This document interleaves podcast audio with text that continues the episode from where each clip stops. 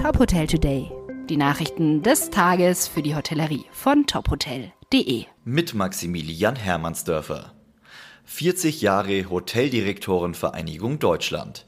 Dieses Jubiläum hat die HDV am Wochenende gefeiert. Nicht in digitaler Form, sondern als Präsenzveranstaltung am Weißenhäuser Strand.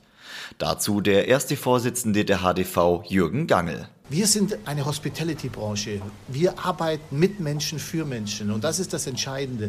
Wir wollen die Menschen haben in der Emotion. Wir wollen sie sehen. Wir wollen mit ihnen arbeiten. Und man sieht ja, dass wir als HDV jetzt auch Vorreiter sind, wieder zu zeigen, dass man in der Branche Veranstaltungen machen kann. Bei einem richtigen Konzept, auch bei Berücksichtigung aller Maßnahmen, die man hat. Und es ist einfach herrlich, dabei sein zu können und vor allen Dingen äh, zu sehen, wie emotional diese Veranstaltung ist. In der Corona-Pandemie hätte sich der Verband als krisensicher gezeigt und keine Mitglieder verloren. Laut Gangel wolle sich die HDV auch künftig besonders für die Nachwuchsentwicklung in der Hotellerie einsetzen. Pünktlich zum Sommer hat die französische Hotelgruppe Accor einige Neuigkeiten für ihre Luxus- und Premium-Marken bekannt gegeben. So hat in London das Mondrian Shoreditch mit 120 Zimmern und Suiten eröffnet. Noch im Juni soll das Hotel Resident in Sopot an der polnischen Ostseeküste an den Start gehen. Karibisches Flair gibt es aktuell im Sofitel Legend the Grand in Amsterdam.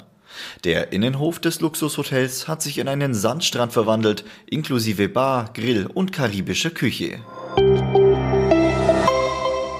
Die Umsätze im Gastgewerbe sind im April 2021 im Vergleich zum Vormonat wieder gesunken. Nach Angaben des Statistischen Bundesamtes verbuchte das Gastgewerbe 6,3 Prozent weniger Erlöse als noch im März. Grund dafür dürften die Bundesnotbremse und das Beherbergungsverbot gewesen sein.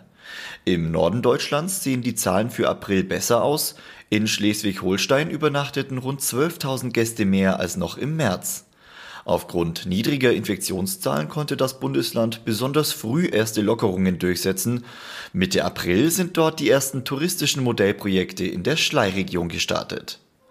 Weitere Nachrichten aus der Hotelbranche finden Sie immer auf tophotel.de.